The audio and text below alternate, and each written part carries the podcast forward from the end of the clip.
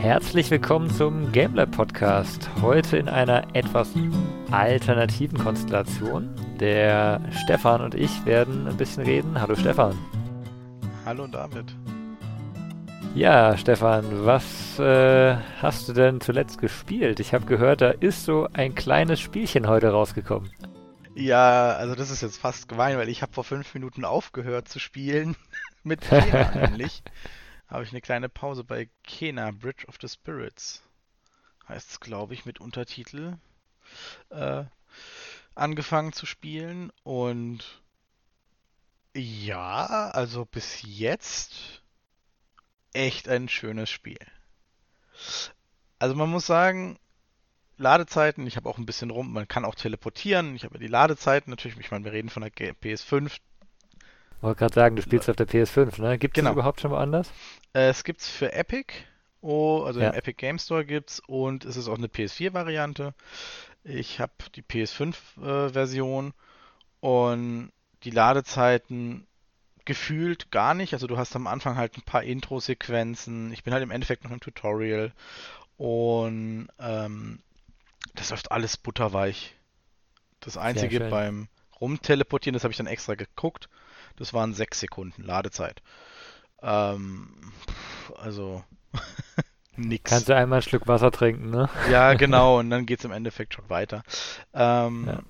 Die Grafik, also für den Stil wunderschön, also es ist nicht Realismus, so, dass du also wirklich denkst, boah, atemberaubendes Panorama hast du. Du hast wunderschöne Landschaften, aber du siehst halt doch recht schnell, naja gut, das ist halt im Endeffekt ne, kein, kein schönes Bild, sondern es ist halt wirklich Computer generiert. Also du siehst Ja, es halt ist, schon. drei- ist 3D-Grafik, aber so sieht es auch in den Genau. Trailern und so aus, ne? Genau, genau, also so wie in den Trailern. Es ist halt wirklich, du, du kriegst nicht diesen, also du hast noch ein paar Abstufungen zum Realismus. Und echt schön. Musik bisher wunderschön. Ich hatte es vom, vom äh, Detailgrad so ein bisschen an die Kung Fu Panda Filme erinnert. Also Ja, bis kommt auf sehr die gut hin. menschlichen Charaktere vielleicht, aber ja. Das Ja. kommt sehr, sehr gut hin. Und vor allem, ich denke, das Spiel richtet sich so ein bisschen an die so, ja, 10- bis 15-Jährigen. So, weißt du, so, Okay. so ein bisschen jugendlich-kindlich. Also, es ist halt nicht für einen Hardcore Call of Duty Zocker. Also, so vom, vom, vom Ja. Es ist halt eher so ein schönes, bisher, du hast ein paar Kämpfe, aber die sind jetzt auch nicht so anspruchsvoll, erinnern eher so ein bisschen an äh, Neck oder Knack. So ein Ja, bisschen an ja, die ja. Richtung, so von den Kämpfen her. Ähm, aber diese kleinen Wuscheldinger, die dabei sind, die sind so goldig. Die sind so Okay. Süß. Und die sind auch so schön gemacht, weißt du, du hast dann auch da kommt dann halt wirklich auch die Grafik richtig zur Geltung. Auch die, auch Kena, der Protagonist, sieht unheimlich gut aus, gerade in Zwischensequenzen. Es ist super gut gemacht. Und dann hast du diese Viecher mit ihren riesen Augen und die leuchten dann, wenn du irgendwas Tolles machst und so, und du denkst so, boah. Oder du kannst dich hinsetzen und mit denen interagieren. Cool. Also saß ich am Anfang einfach mal da und habe gemeint, okay, küssen, Viereck. Ach jö. Und dann hält sie den an, hält sie den so ein bisschen, weißt du, dann, dann macht er so die Bewegung, dass er irgendwie hoch will. Sie macht dann die Hand so ans Gesicht und er gibt ihr so einen Kuss auf die Backe und du denkst, oh, wie süß. Oder dann tanzen und dann springt er auf den Kopf und tanzt und so. Also unheimlich schön, so ein bisschen zum Spielen, sag ich mal. Und haben die noch irgendeinen Sinn? Äh, tatsächlich sind die fester Bestandteil im Spiel. Also ähm, es ist so, dass du im Spiel, du bist eine Geistbegleitung oder so ein Geisterwanderer. Du hilfst Geistern quasi in die andere Welt. Na, Und klar, es gibt irgendwie auch böses oder verrottetes, vergiftetes Land sozusagen. Also das sind dann immer so Blumen und in dieser Blume ist so eine Kugel. Und die musst du quasi läutern, damit die Umgebung drumherum wieder entgiftet wird. okay. Und du benutzt diese kleinen Puschel. Du musst erst kämpfen, um aufzuladen, weil die verstecken sich. Weil sobald Gegner da sind, haben die halt Angst. Die verstecken sich, das heißt, du musst ein bisschen klopfen. Ja. Ein bisschen die Gegner kloppen, damit die Kleinen mutig werden. Und sobald die mutig werden, kannst du sie halt quasi benutzen. Und kannst sie dann auf diese Blume schicken und dann kannst du sie reinigen erst. Also erst dann kannst du sie quasi reinigen. Du musst mit denen interagieren. Und dann reinigst du quasi das Gelände drumherum. Cool, okay. Und, und hast dann halt wieder grünen Wald. Oder wenn es, es gibt zum Beispiel auch ein Dorf, da sind ganz viele Häuser verseucht. Und du musst erst Objekte finden, um Zugang zu bekommen. Und sobald du Zugang hast, kannst du es quasi läutern. Und dann bedankt sich quasi der Geist, also der Eigentümer von diesem Haus und wird quasi auf die andere Seite geschickt. Das ist so nebenquestmäßig. Okay. Und du kannst sehr, sehr viel auch nebenher machen. Also ich glaube, es ist ein ziemlich krasses Backtracking dabei. Weil an vielen Punkten komme ich einfach noch gar nicht hin. Aber ich sehe schon, dass ich hinkommen werde. Ah. Mir fehlen halt einfach nur die Fähigkeiten. Ja. Ja, ich weiß nicht, ob mich das dann halt wieder verliert. Und auf der anderen Seite lädt es halt dazu ein, wirklich zu versuchen, alles zu erkunden. Weil du dann halt doch wissen willst, so was ist jetzt hinter diesem kleinen Gang oder wie kommst du dahin? Also momentan eben noch voller Euphorie. Also es, es würde jeden Preis, den es kriegt, auf jeden Fall verdienen. Bis jetzt. Es hat ja schon, schon sehr gute Wertungen bekommen. Ich habe ähm, gerade so nebenbei mal reingeschaut und scheinbar erstmal sehr gute, vor allem in den Magazinen auf jeden Fall Wertungen dafür. Aber kurze Zwischenfrage. Wie sieht's denn mit der Spielzeit aus? Ich weiß nicht, wie lang es geht, aber ich denke nicht, dass es ein 20, 30 Stunden Spiel ist. Und wenn, wäre auch nicht schlimm, weil wie gesagt, die Bilder sehen eigentlich echt super schön aus. Ich freue mich, die Gegenden zu erkunden. Storytechnisch ist es auch ganz nett gemacht. Du kannst mit so vielem interagieren. Das ist alles so putzig süß. Eigentlich würde man ja fast schon sagen zu süß, aber irgendwie Ha. Ja, wenn der, wenn der Stil in sich konsistent ist, dann ist er halt trotzdem nett. Das ist ja. eben, wie man auch mal einen, einen sehr gut gemachten, eigentlich für Kinder gemachten Animationsfilm gerne anschaut, weil es halt in sich dann ein schönes Design ist, trotz allem, ne? Das könnte ich mir so gut bei dem Spiel vorstellen. Ein Animationsfilm würde dem Spiel auch super passen. Und sei es jetzt danach oder davor. Okay.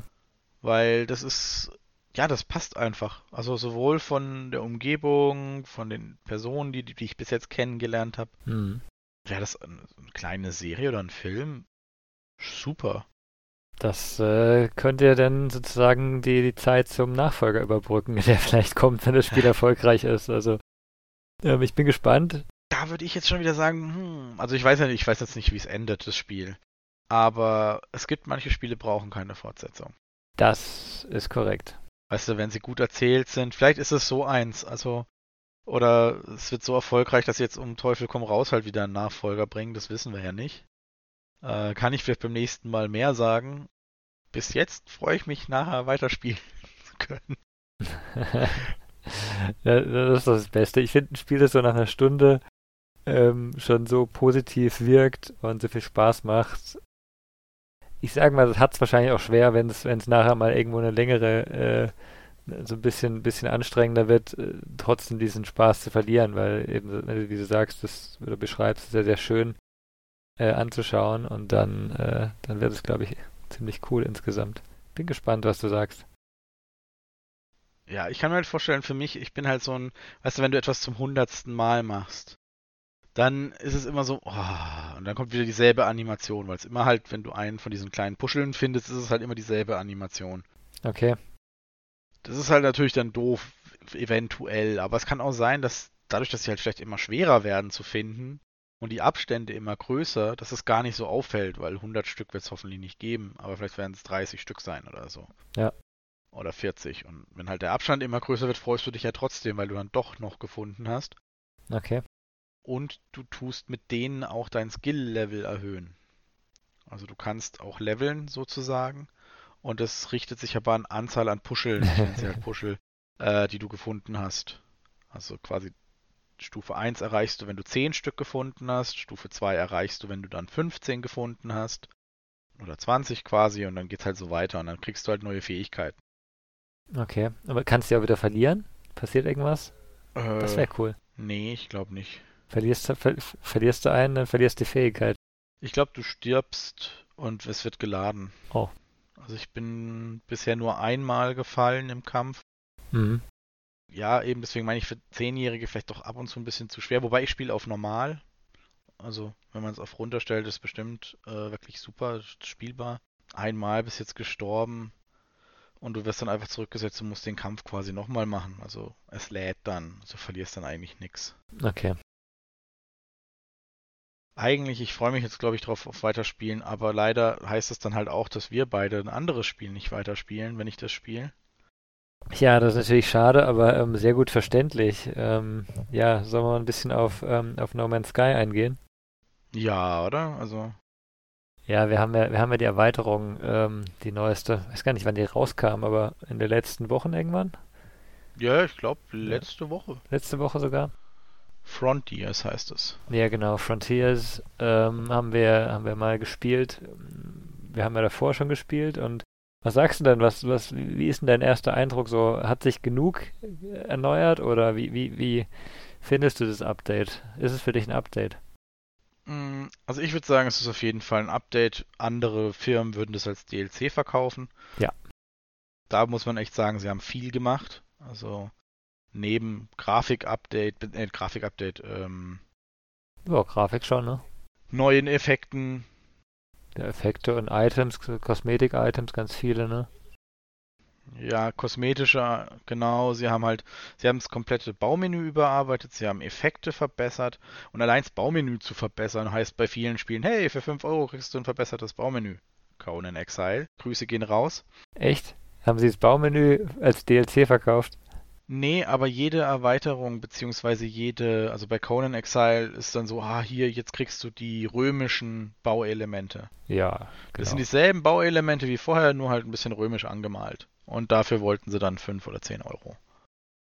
Ja, aber bei, bei Conan muss ich sagen, ich finde, das ist halt wirklich kosmetisch. Wenn, wenn du halt jetzt eine römische Stadt bauen willst, dann zahlst du da was dafür. Ich finde die Preise teilweise relativ hoch, aber das verstehe ich noch irgendwo. Das ist so, Okay, aber das, das, also die Funktion des Interfaces ändert sich nicht, oder? Nee, nee, das nicht. Aber bei No Man's Sky hatten wir jetzt, wie du gerade selber sagst, ein neues Interface, also ein neues Menü. Und wir haben kostenlos noch zusätzliche Bauelemente bekommen. Ja. Die den Umfang von Conan ins Exile locker erreichen. Ja. Also, von, also allein das war schon mit drin. Dann neue Effekte, wobei die sind mir gar nicht so sehr aufgefallen. Sind die dir aufgefallen? Ja, mir ist aufgefallen beim, ähm, also gerade im Weltraum, wenn du so Asteroiden abschießt, der, der Explosionseffekt ist halt jetzt neu. Ich kann nicht sagen, dass er mir gefällt, deswegen ist er mir aufgefallen, aber es ist auch nicht mhm. schlecht. Mhm. Ich glaube, davor war es eher so ein bisschen langsam und jetzt schießt du auf einen Asteroiden, der macht halt so richtig zack, bumm, Explosion, was cool ist, aber halt noch unrealistischer als davor, so, so gefühlt. Deswegen fände ich es ein bisschen kritisch, aber ja, ja, aber grundsätzlich, also das, eben, das ist mir nicht aufgefallen. Ja. Und eins der größten Sachen, die dann halt reinkamen, ist das Siedlungssystem. Mhm. Da hast du äh, ja schon die erste Siedlung. Ähm, mhm. Hast du noch mal ein bisschen was weitergeschaut, aber? Ja, es ist tatsächlich, ähm, also es ist so, das Siedlungssystem erlaubt den Spielern Siedlungen zu besitzen, beziehungsweise Oberaufseher zu werden, weil interessanterweise in jeder Siedlung ist der Oberaufseher verschwunden oder verstorben. äh, das ist sehr kurios. Könnte man fast überlegen, ob da irgendwie Absicht dahinter steckt. Wir können natürlich die Siedlung dann als Oberaufseher übernehmen und müssen dann natürlich auch versuchen, diese zu managen. Gemanagt wird sie quasi, indem man sein Hauptgebäude, sein Aufsehergebäude baut und da hat man ein Terminal, wo man dann Entscheidungen treffen kann. Also man kann was bauen oder also immer eine Entscheidung. Man muss entweder was bauen oder man muss irgendeinen Streit schlichten oder ja, ja ich hatte jetzt tatsächlich nur Streit schlichten und bauen. Mhm. Das beeinflusst dann die Zufriedenheit der äh, Siedlungsbewohner. Aber das Bauen, finde ich, ist dann halt schon wieder ein bisschen schwierig, während diese Anfragen, ich denke mal im Intervall von 10, 15 Minuten kommen. Also alle 10, 15 Minuten bekommst du eine Nachricht, hey, deine Siedlung will irgendwas von dir. Schenk uns Aufmerksamkeit. Mhm. Ist es beim Bauen so, dass du eine Stunde bis zwei Stunden dann jedes Mal wartest, bis ein Arbeitsschritt zu Ende ist. Also so ein bisschen Browser-Game-mäßig. So, hey, du hast jetzt den Bau angefangen, gib uns die Materialien und komm in zwei Stunden wieder. Mhm. Weißt du schon, ob er es beschleunigen kann wie im Browser? Nee, das habe ich jetzt noch nicht gesehen, aber du kannst mehrere Gebäude zeitgleich bauen, weil ich habe zwei Stück in der Pipeline und Okay. äh, die sind schon lange fertig. Ich müsste sie eigentlich mal besuchen, fällt mir gerade ein, um weiterzubauen, weil ich denke, sie haben so zwei bis drei Schritte, bis sie fertig sind. Und das ist dann natürlich wieder so ein bisschen, hm, okay, es dauert eine Weile, bis es fertig ist. Auf der anderen Seite kannst du fast alles, was du in No Man's Sky tust, ist nicht mit Wartezeit verbunden. Erst das Siedlungssystem bringt diese Wartezeit rein. Ja, passt nicht so ganz mehr, ne? Insgesamt. Genau, es passt nicht so, so richtig 100% rein, aber Wobei, das mit den Wartezeiten stimmt ja auch nicht ganz. Denk mal in Ressourcen. Ja, okay, das stimmt. Wenn du Ressourcen automatisch abbauen lässt, dann ist es zeitintensiv. Genau. Oder wenn du was craftest in einem irgendeinem Refiner, ne, dann hast du ja auch eine Wartezeit. Ja, zwei Stunden sind halt viel, aber du hast recht, man hat Wartezeit. Bin mal gespannt, wie sich das entwickelt so insgesamt, ob sich das jetzt ähm, als eine Langzeitbeschäftigung rausstellt oder ob man nach, keine Ahnung, dem man die ersten paar Gebäude gebaut hat, sagt, naja, ist halt so. Also was ich eventuell, also wenn man wirklich nur eine Siedlung haben kann, Pech für mich. Was sich aber als Langzeitbeschäftigung herausgestellt hat bei dir, war doch die Suche nach der perfekten Siedlung, oder? Ja, das war so ein bisschen, war, war ja lustig, ne? Wir haben beide ähm, so ein Siedlungs, ähm, man, man holt sich die Siedlung, indem man ähm, sich Karten oder Koordinaten sozusagen kauft von, von ähm, mit Navigationsdaten.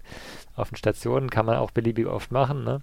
Haben wir beide gemacht. Der erste angeschaut, Klasse B, du, ja, nehme ich jetzt mal, ich, Klasse B, hm, naja, ich schaue mal, ob ich noch eine finde, die besser ist, ne? Weil wie bei den Raumschiffen, man hat halt ganz gerne eine Klasse A oder Klasse. S-Siedlung. Mhm. Ähm, dann habe ich mir, glaube ich, sieben Stück geholt von denen, von denen. Ich hatte ähm, relativ viele Navigationsdaten. Zweite Siedlung war Klasse C, dritte war Klasse C, dann gab es nochmal eine Klasse B, die aber auch schlechter war. Dann gab es nochmal eine Klasse C, also keine davon war wirklich besser.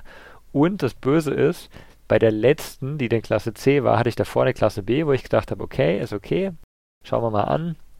Die waren auch immer auf verschiedenen Planeten. Ich weiß ehrlich gesagt nicht, ob auf demselben Planeten so viele sind. Hab auf jeden Fall bin ich mal zurückgeflogen zum selben, zu denselben Koordinaten und dann hatte ich mir die auch markiert und bin zurück und die Siedlung war weg. Das Hm. heißt, man sieht immer nur die letzt entdeckte Siedlung, egal wie schlecht die ist.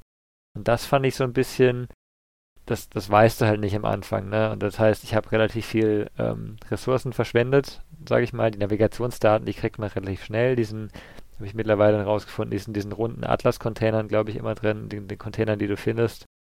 Hm? Das heißt, man, ich habe, glaube ich, dann danach nochmal irgendwie eine halbe Stunde gemacht und habe nochmal irgendwie 20 Stück gehabt, ganz schnell. Aber es ist trotzdem, eben, du hast jetzt schon was investiert in diese Siedlung. Wirst du später nochmal aktiv an die Suche gehen, um versuchen, eine Klasse A-Siedlung zu kriegen oder eine S? Und gibt's die überhaupt? Ne? Oder kannst du die Siedlung später upgraden? Das sind so Sachen, die jetzt halt noch offen sind. Also ich wollte erstmal gucken, was das Update überhaupt kann. Ich bin felsenfest der Überzeugung, dass man entweder noch eine Siedlung hinzufügen kann oder aber die abstoßen kann. Das wäre sonst echt schade, weil dann hätte ich tatsächlich meine einzige Chance quasi äh, verspielt. Aber das, dafür ist, sind die Entwickler ja eigentlich nicht bekannt. Nee, also, also wechseln kannst du sicher, aber hinzufügen scheint nicht zu gehen. Deswegen hatte ich ja relativ lang gesucht. Im Zweifel wechsle ich. Also eine S, wenn, also man muss halt sagen, die Klasse, ich, wir, wir wissen beide nicht, was die Klassen genau definieren, also nicht richtig. Also es gibt ein Income und es gibt halt einen Kostenfaktor, der abgebildet ist, eine Anzahl von Siedler und die Zufriedenheit. Und ich habe halt gesehen, okay, ich habe 60 Siedler, die Zufriedenheit ist 18%, da ist, da geht noch was, da kann ich helfen. Und die Einnahmen sind größer als die Ausgaben. Das war das, was, worauf ich mich gestützt habe und gesagt habe, okay, dann damit probiere ich es, weil ich verliere kein Geld. Ja. Tatsächlich habe ich rausgefunden, so wie es aussieht, weil die Siedlung produziert Rohstoffe, das produziert sie über Zeit.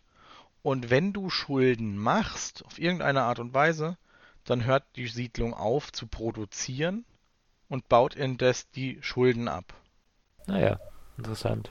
Und das dann halt über Zeit. Das heißt, keine Ahnung, wenn ich 50.000 Credits Schulden habe, dann braucht er halt zwei Tage, bis ich auf Null bin. Was mich aber auch nicht stört. Nee, aber es ist interessant. Also, ja, ich, ich finde es auf jeden Fall interessant, das System an sich, das hat Potenzial und ich finde es ehrlich gesagt auch gar nicht so schlimm, dass nicht alles klar ist. Ne? Mhm. Also wenn du so reinkommst, es wird ja nicht erklärt, sage ich mal, im Spiel. Wahrscheinlich kann man irgendwo nachlesen, jetzt im Internet, aber ich finde dieses Entdecken und mal schauen, was damit passiert, ist eigentlich genauso No Man's Sky, ne? Ja, also viel selber rausfinden. Ich meine, früher hatte man gar keine andere Wahl. Heutzutage tut man nach fünf Minuten ins Internet zu Rate ziehen. Das habe ich selber auch bei einem Spiel bemerkt schon. Aber das lädt halt auch wirklich dazu ein, zu sagen, hey, guck doch einfach mal, was passiert. Ja. Ich meine, was soll im schlimmsten Fall passieren? Im schlimmsten Fall hast du halt, keine Ahnung, eine Stunde Rohstoffe sammeln verloren. Aber heutzutage fliegen wir ja nur noch in die Station und kaufen die Rohstoffe. Wir sammeln sie ja gar nicht mehr wirklich. Ja, das stimmt. Hat sich ja auch verändert. Also man merkt, wenn man reich ist, dann wird man halt faul und kauft nur noch. Ja. Also wir machen uns ja selber nicht mehr die Hände schmutzig in Anführungsstrichen. auch manchmal mache ich das auch noch, ja. wenn ich in so einer Rohstoff irgendwas vorbeilaufe. Das mache ich ganz gerne. Wälder roden, um Kohlenstoff zu bekommen, ist einfach nur so, ja. Es macht halt Spaß, ne? Dieses Rohstoffabbauen ist immer noch nach vielen, vielen Stunden Spielen so gut gemacht, dass es einfach Spaß macht. Es ist auch nicht stundenlang mehr, aber so mal zwischendurch, ach ja, hier ein bisschen, hier ein bisschen graben, hier ein bisschen was abbauen. Und, und ich finde auch schön, dass du dein, deine Waffe zum Abbauen tatsächlich auch verändern kannst. Ich weiß nicht, wie es bei dir mhm. ist. Bei mir ist es durch diese Upgrades, die man installieren kann, aber so, dass ähm, sobald die Überhitzungsanzeige hochgeht, also kannst ja nur bis es quasi überhitzt ist, dann hört er ja kurz auf. Ja. Aber ich mache, je heißer die Waffe wird, desto mehr Schaden mache ich an dem Rohstoff. Das heißt, desto schneller baue ich ihn ab. Möchte ich viel abbauen, dann lasse ich ihn einfach, lasse ich die linke Maustaste einfach gedrückt und gehe von Ziel zu Ziel und es wird immer schneller. Das hast du schon mal gesagt, ich habe es noch nie ausprobiert, ob es immer so ist oder ob es in irgendeinem Upgrade liegt. Genau, das weiß ich eben auch nicht, aber vielleicht ist es einfach nur ein Upgrade. Wenn es ein Upgrade ist, ist es natürlich super. Ja. Weil dann kannst du halt wirklich nach deinem Spielempfinden vielleicht sogar noch ein bisschen rummodulieren. Ja. Und das ist natürlich auch cool. Also das Spiel hat auch heute noch, und das sind alles gratis, es kam ja kein DLC, das kaufpflichtig wäre seit Release wo ich sagen würde, hey, die haben ihre Schuldigkeit schon lang getan, die können ruhig mal wieder ein bisschen Geld verdienen nach dem Start. Die verdienen ja Geld damit, damit, dass sie halt neue verkaufen, ne? Und ähm, damit es auch die Spieler dabei bleiben, zeigt das ja auch allen Neuspielern, dass das immer noch ein geiles Spiel ist. Das ist auch richtig, ja. Also ich, ich finde äh, wirklich diese, wenn man mal die Release Notes des Frontiers Update sieht, die Seite, das ist so eine Endlos-Scroller-Seite. Mhm. Das könnte auch die Beschreibung eines gesamten Spiels sein. Ja. Ne? Und ähm, das sind nicht die Patch Notes, die danach kamen. Seit dem Update gab es nochmal schon sieben Patches danach. Ne? Das heißt, du siehst genau, klar, das heißt auch, da sind Bugs drin, aber die sind einfach ganz aktiv dabei, dieses Spiel weiterzuentwickeln. Das ist nicht wie bei anderen Spielen, die, wo es kommt raus und dann fixen wir noch die schlimmen Fehler und dann ist fertig. Ne? Und ich meine, sie sind schnell im Fehler äh, beseitigen. Also da gibt es Spieleentwickler, Cyberpunk, die sind da nicht so fix und, und smart unterwegs. Und ja, es ist gemein. Gut, Cyberpunk hatte ja keine Fehler. ja, gut, du hast recht. Cyberpunk ist def Nein, ich habe es nicht gespielt und ich denke, irgendwann mal kann man es spielen, wenn es dann mal fertig ist. Sie sind auch fleißig dran. Ich meine, das ist dasselbe Fehler wie No Man's Sky am Anfang hatte. Es war halt einfach den Erwartungen beziehungsweise die Fehler halt weit hinten dran. Der Hype ist halt echt der Killer für alles, ne? Wenn man, wenn man ohne Erwartung an sowas geht, dann hat man meistens eigentlich immer mehr Spaß ähm, und ist weniger enttäuscht und dann ist auch ne, die Bewertung positiver. Ja, man hat halt eine Vorfreude und wenn die nicht komplett gedeckt wird, dann, dann setzt eine Enttäuschung ein und das ist dann im Spiel meistens äh, ja, tut dem Spiel nicht gut. Absolut, ja. Ich muss aber wirklich sagen, also das, was, was, was bei, bei dem Update ist, wirklich dieses Baumenü, ist echt gut geworden. Sie haben es, sie haben sich Gedanken gemacht, was passiert, wenn sie plötzlich doppelt so viele Bau-Items haben, weil das war davor schon nicht mehr übersichtlich. Mhm. Und ich habe zuerst gedacht, oh, die, die, die Bedienung ist nicht so toll auf den ersten Blick, aber du merkst halt, dass es wirklich auf diese Masse, die dazugekommen ist, die haben sich ja fast verdoppelt von den von den Items sehr viel Kosmetik, aber eben auch ganz viele neue Bausachen Sachen, ähm, vom, ja gut, sind auch kosmetische Sachen. Das, das finde ich, haben sie sich echt gut Gedanken gemacht. Das heißt, es ist nicht nur eben ein, wir bringen die Settlements und wir bringen ein paar neue Effekte, sondern sie haben sich auch wirklich eine Komponente des Spiels genommen, die jetzt vielleicht so an die Grenze gestoßen ist und haben sie erweitert. Und jetzt haben sie die Möglichkeit im nächsten Update oder ne, vielleicht im nächsten Patch einfach nur zu sagen, ja, wir geben euch nochmal neue irgendwas, äh, Fenster oder was weiß ich was. Ne? Es lässt sich halt super erweitern und das war bitter notwendig, denke ich mal, gerade wenn man mehr Items, also mehr Objekte reinmacht. Und jetzt haben sie halt wieder das Potenzial, noch mehr reinzumachen. Sie haben das Rad nicht neu erfunden, keine Frage. Das kann man, man kann da auch diskutieren. Das Menü ist auch nicht perfekt sicher, aber ja. ich finde, es ist halt wieder so ein Schritt, wo du siehst, die machen sich Gedanken und nicht nur jetzt, sondern auch für die Zukunft. Auch für eben Leute, die länger spielen. Vor allem auch, wenn sie sich mal, wenn sie in eine Durststrecke kämen und hätten keine Idee, wie sie jetzt das nächste große Update fahren könnten. Ja haben sie immer noch in der Hinterhand, dass in diesen Raumstationen ein Kern steht, mit dem du interagieren kannst. Ja, irgendwann mal. Das ist so ein Punkt, genau, irgendwann kann man eventuell so, ein, so eine Raumstation übernehmen. Und das haben die so gut vorbereitet und auch die Story von dem Spiel, ich habe es durchgespielt. Du hast es noch nicht durch, richtig? Ich bin mit der Story noch nicht am Ende. Nee, es ist irgendwie komisch, ah, aber ja. Es ist, es ist, weil das muss ich auch sagen, da haben sie sich echt das haben sie super gemacht. Wie das alles sich so ein bisschen zusammenfügt, die, die einzelnen Rassen, deren äh, Entwicklung war schon echt, echt auch cool. Dafür, dass du halt eigentlich eine Story erzählst, in der ganze Rassen und Universen ineinander greifen. Mhm. Und eigentlich auch in einem, in einem kurzen Zeitraum, ne? Ja, das ist ziemlich schwer zu erzählen. Also wenn man sich an, wenn ich an Star Trek denke, zum Beispiel, oder ja, Star Wars hast du ja eh, also bei Star Wars hast du ja eh nur Jedi Sith, du hast da keine wirklichen Rassengeschichten, außer vielleicht mal von den Wookiee oder so. Und bei Star Trek, aber du hast nicht drei Rassen, die gefühlt gleich behandelt werden. Und gleichzeitig erstrickt sich quasi eine Story, die alle drei beinhaltet und halt vorangeht. Und das ist mega cool.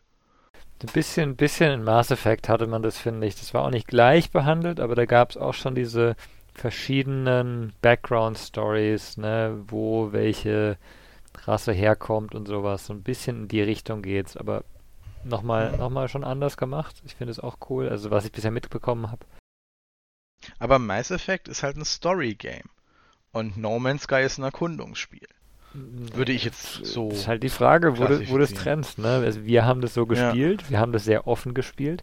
Ich glaube aber, No Man's Sky im aktuellen Zustand, nicht zum Release, aber jetzt kannst du auch als Storyspiel spielen. Dann spielst du halt die, weiß nicht wie lang es ist, 15, 20 Stunden Story durch und hast eine coole Story. Ich weiß nicht, wer das schafft, ohne sich zu verzetteln bei dem Spiel, aber es könnte gehen.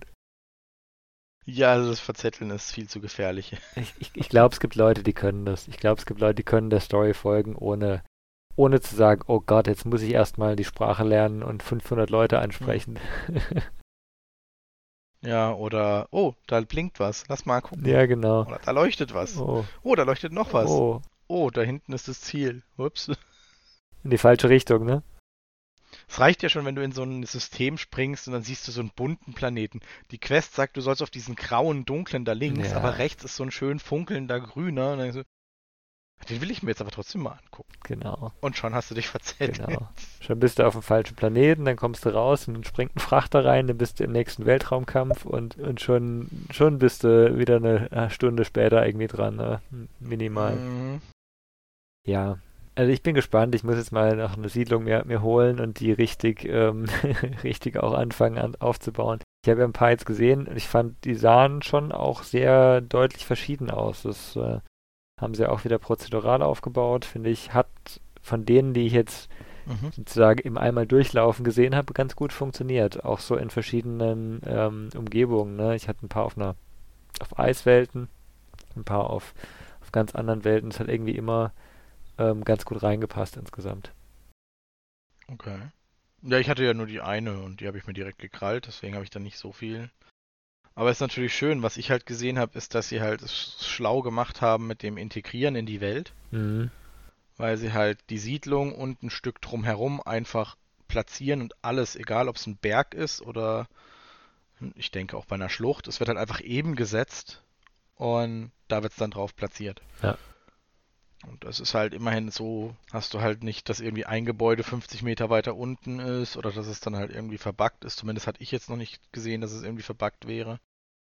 Sondern es ist halt immer eine schöne runde Fläche oder eine rechteckige oder viereckige Fläche, wo halt die Siedlung draufsteht.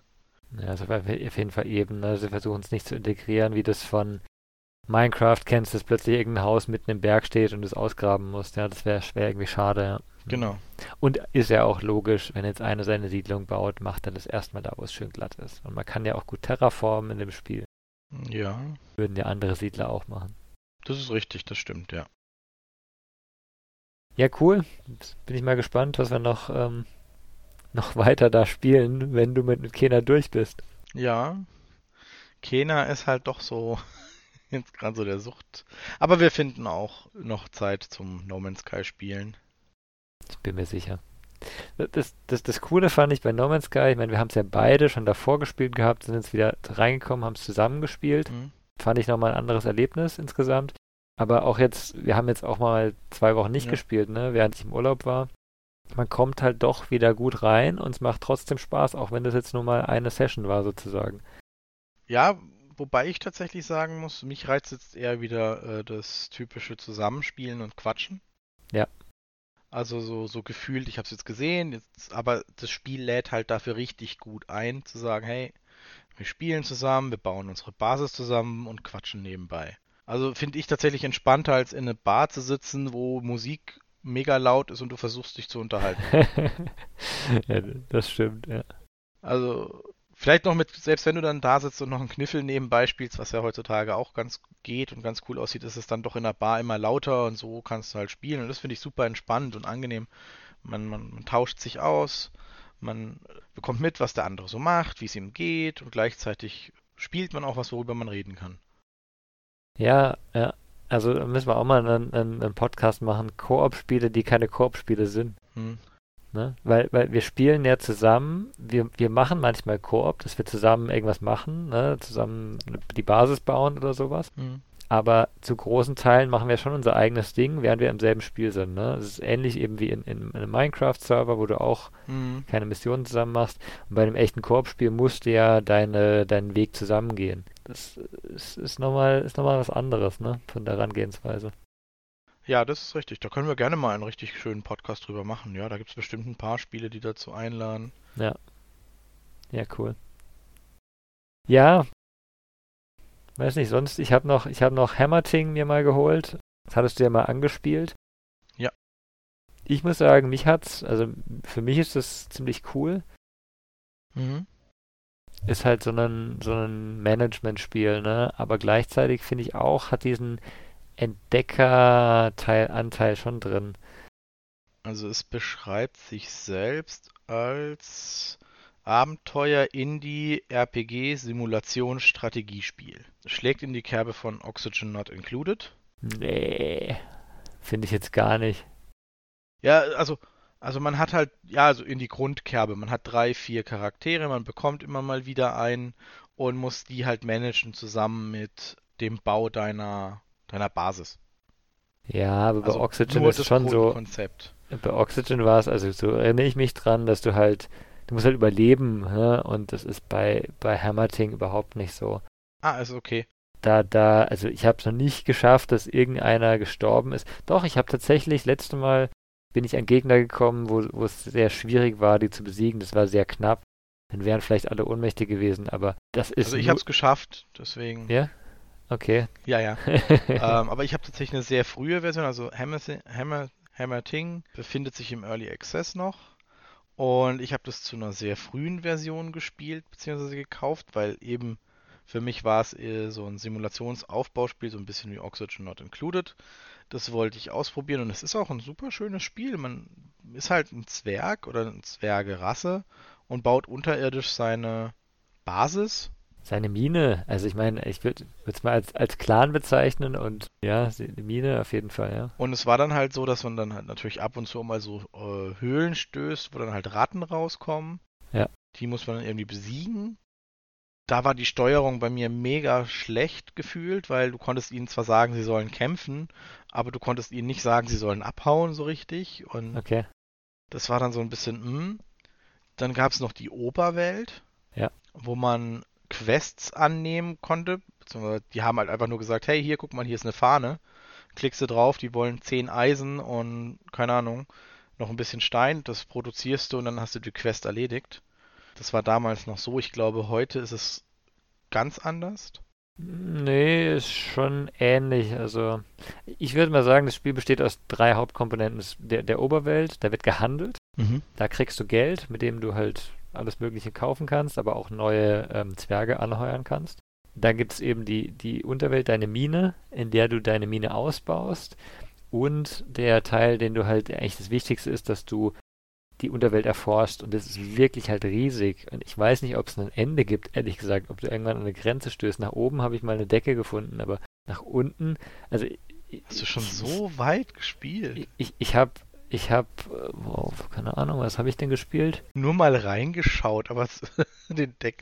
Zehn Stunden, neuneinhalb Stunden habe ich gespielt. Okay. Und äh, also es ist so, ich habe, ich habe einen, du kannst Aufzüge später bauen und ich habe irgendwann, also ne, du baust Treppen nach unten, weil du ja auch an Erz kommen willst und so.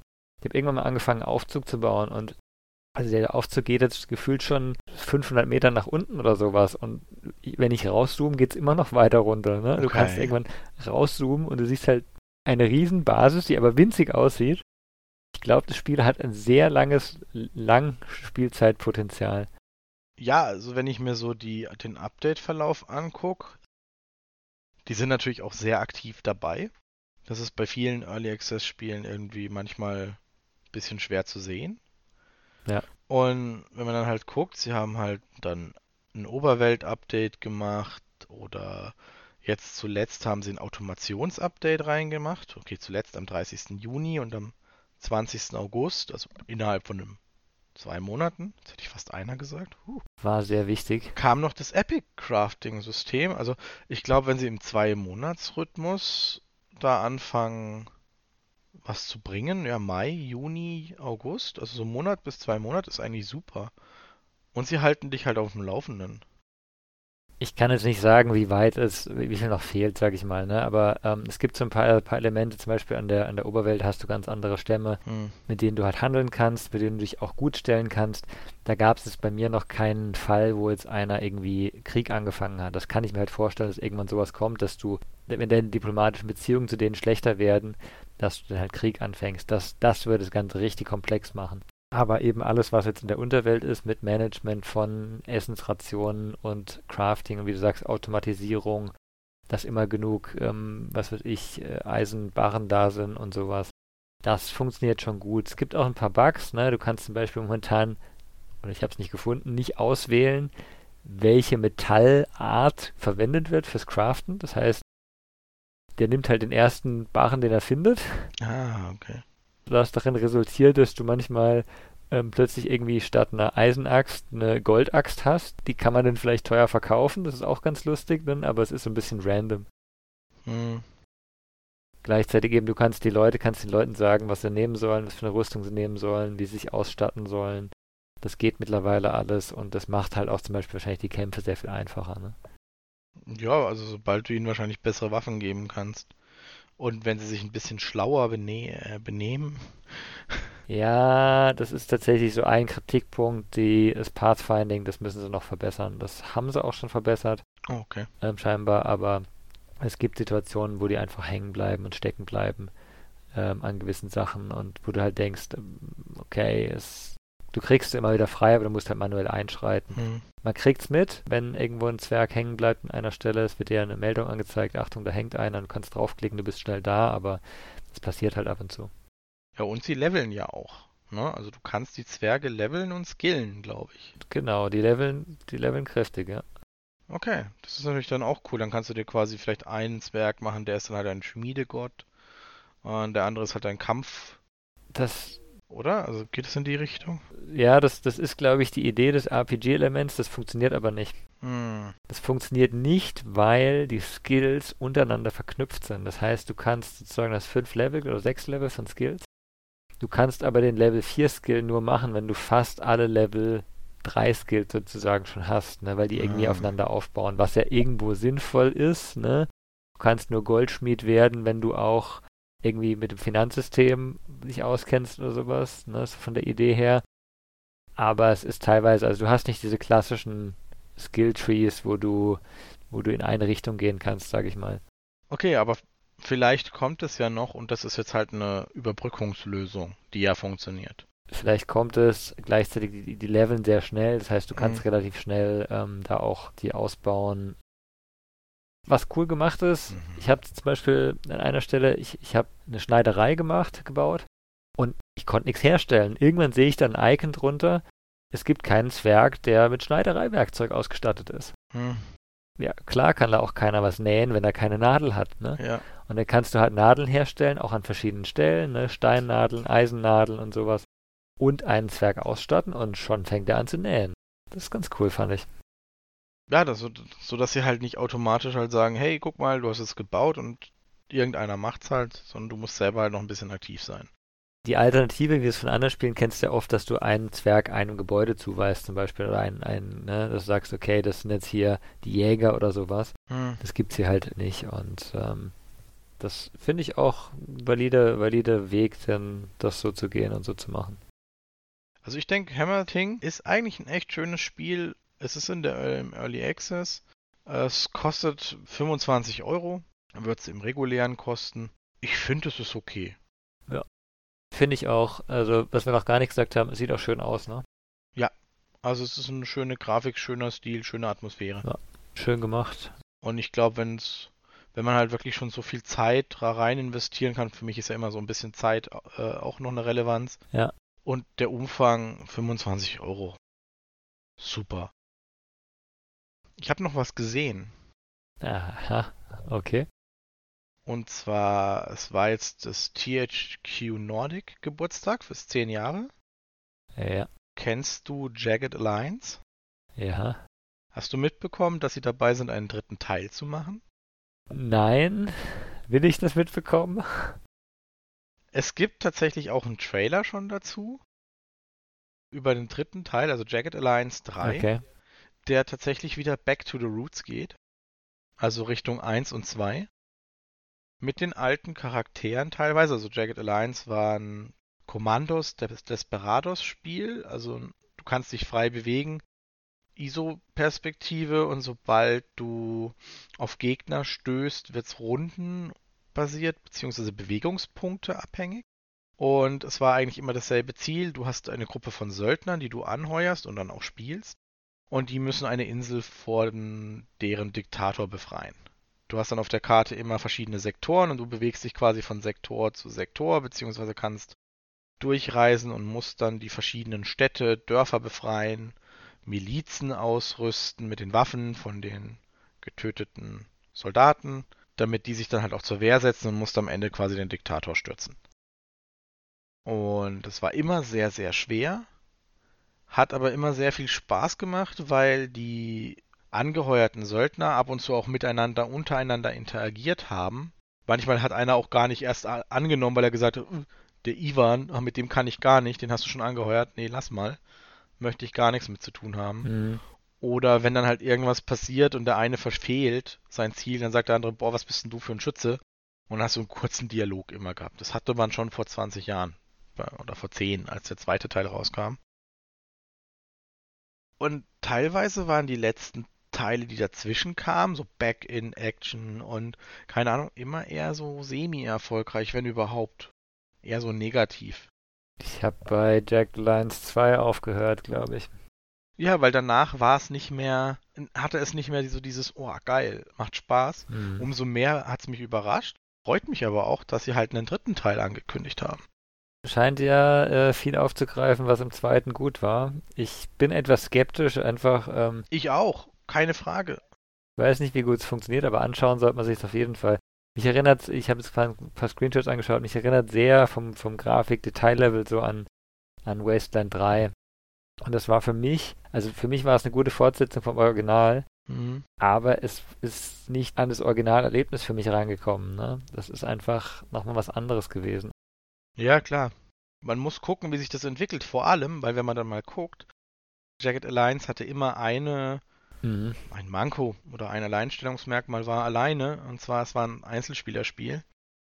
Das wurde jetzt beim Dreier mit Online-Koop ergänzt. Und das ist etwas, das fände ich einen sehr coolen Ansatz. Kann ja sehr gut, sehr gut funktionieren, ne? Ja, gerade wenn du überlegst, du hast eine Söldnergruppe, du musst sie ja selber bezahlen, das heißt, man ist zu zweit, man sagt, hey, okay, ich würde den nehmen, ich würde den nehmen. Du bist auf der Map eventuell gemeinsam und du hast zehn Gegner und du bist nur zu zweit oder zu dritt, weil man drei Söldner hat. Und dann muss man aber gemeinsam absprechen, wie gehen wir am besten taktisch vor. Ja. Oder ich weiß nicht, wie es funktionieren wird. Oder kann man sagen, du, ich muss mal kurz weg, steuer mal alles. Wäre zwar ein bisschen traurig, ich denke, das wird dann eher so ein bisschen Roleplay-like sein, so, hey David, spielst du den Söldner, ich spiele den Söldner und, oh komm, lass mal so gehen, lass mal so gehen, oh, hier, ich habe das gefunden, komm. Ich glaube, dass da sehr viel Interaktion dann mit entsteht und dass das das Spiel doch echt nochmal interessant macht. Es hört sich sehr cool an, wie du sagst. Wenn es so wäre. Ich bin etwas skeptisch, ob es so ist oder ob die nicht einfach sagen, du brauchst halt fünf Charaktere und nachher steuert einer zwei und der andere halt nur einen, wenn es halt gerade so rauskommt. Ähm, aber vielleicht, also Absprache bei sowas ist auf jeden Fall cool, wenn, wenn du dich zusammen, ähm, wenn du dich zusammenraufen musst und, und richtig die Taktik machen musst, ja. Also ein Merkmal bei Jagged Alliance war eigentlich immer, dass du, keine Ahnung, du hattest 50.000 Dollar und du musstest davon deine Söldnertruppe zusammenstellen. Mhm. Und es gab halt, und es gibt halt Söldner, die kosten halt 5000 oder 10.000, die haben aber dann halt irgendwie schlechte Werte. Also keine Ahnung.